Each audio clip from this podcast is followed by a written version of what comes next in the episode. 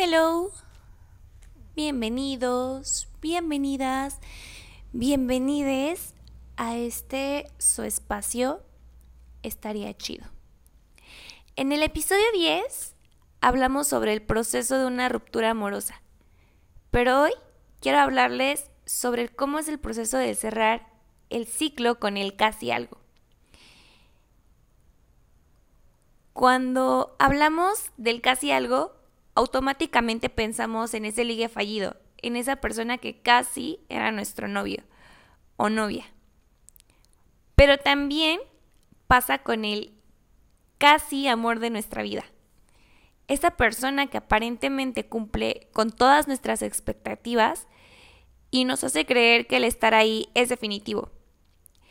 Es la persona con la que deseamos hasta lo que con otras personas no queríamos se convierte en alguien tan, pero tan especial que volvemos a entregar todo sin miedo, que pensamos que nuestras inseguridades, nuestros miedos desaparecieron, que estamos sanados, entre comillas, obviamente, porque pues la única persona que nos puede sanar somos nosotros mismos.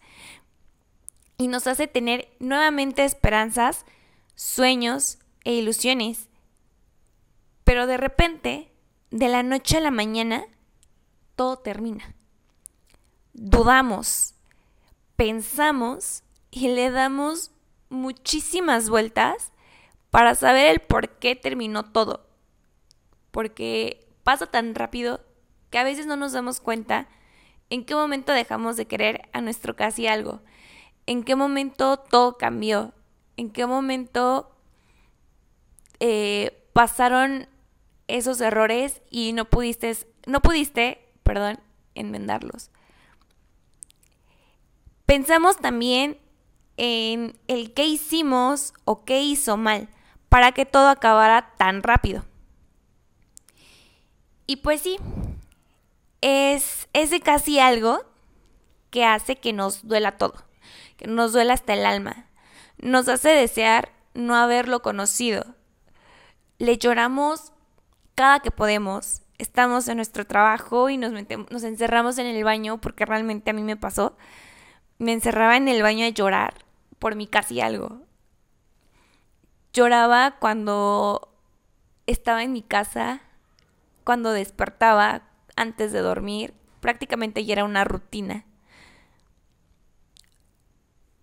Porque, pues esta parte es muy obvia. Nos duele darnos cuenta que solo era una simple apariencia, que realmente nunca fue claro, que realmente nunca fue honesto con nosotros mismos. Pero, gracias a ese casi algo, aprendemos a saber lo que realmente queremos. Nuestras expectativas mejoran y aprendemos también a no dejarnos llevar tanto, a controlar más nuestras emociones analizamos más la situación, el entorno y, sobre todo a la persona para poder volver a involucrarnos con alguien más y no volver a cometer el mismo error de quedarnos en el nivel del casi y saber que si es un casi tenemos que irnos porque las cosas a medias no nos, no nos debemos acostumbrar. Obviamente también nos volvemos personas responsables emocionalmente. Somos más selectivas. Y también aprendemos a comunicarnos de tal forma que no se malinterprete nuestro mensaje. Porque después de un casi algo, de un casi amor real de nuestra vida, llega esa persona que no depende de una apariencia, esa persona que es totalmente auténtica y libre como nosotros. Porque al final de la tormenta siempre vamos a encontrar un arco iris. Espero que les haya gustado el episodio del día de hoy. No olviden seguirnos en todas nuestras redes sociales. Les mando un fuerte abrazo. Muchísimos besos.